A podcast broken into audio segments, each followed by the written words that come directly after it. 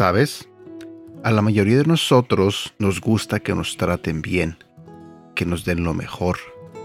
A veces cuando hacemos alguna actividad y digamos que tenemos algún éxito, eh, nos gusta que reconozcan nuestro trabajo.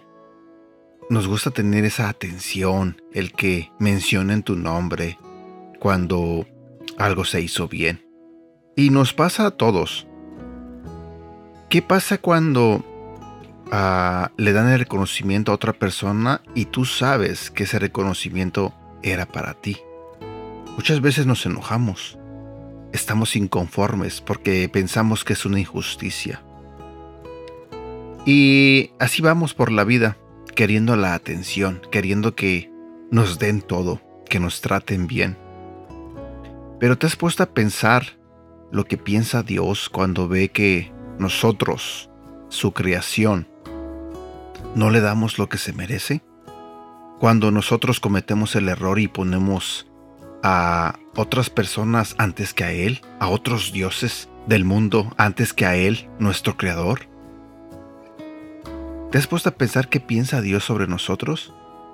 Cuando ni siquiera nos acordamos de Él durante el día, por ejemplo.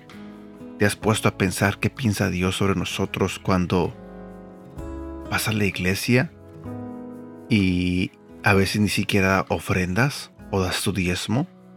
¿O simplemente cuando ni siquiera tienes ganas de ir a la iglesia porque va a jugar tu equipo favorito? ¿El fútbol es mejor a tu criterio y haces a un lado a Dios? Hay muchas cosas que nosotros hacemos que son injustas para Dios, pero no pensamos en Él. Pero cuando nos lo hacen a nosotros, nos duele. Y no queremos que nos hagan eso. El día de hoy voy a compartir contigo un devocional que se titula Un Dios muy grande. Buenos días, mi nombre es Edgar y este es el devocional de Aprendiendo Juntos. Si vamos a la Biblia, en el libro de Malaquías, en el capítulo 1, versículo 11 nos dice, en todo el mundo ofrecen incienso, dulce y ofrendas puras en honor de mi nombre, pues mi nombre es grande entre las naciones. Imagina por un momento que eres un niño o una niña otra vez. ¿Qué sentirías si en Navidad recibes una muñeca o un carrito roto? Ahora piensa que eres la dueña de una empresa transnacional y un empleado llega en tu cumpleaños y te obsequia un pequeño caramelo del tamaño de una canica. ¿Qué pensarías? ¿Qué sentirías? Los israelitas habían olvidado quién era su Dios. Por lo tanto, Malaquías aparece con indignación y transmite el mensaje de Dios. Entre otras cosas, el Señor estaba molesto porque los judíos llegaban con sacrificios contaminados.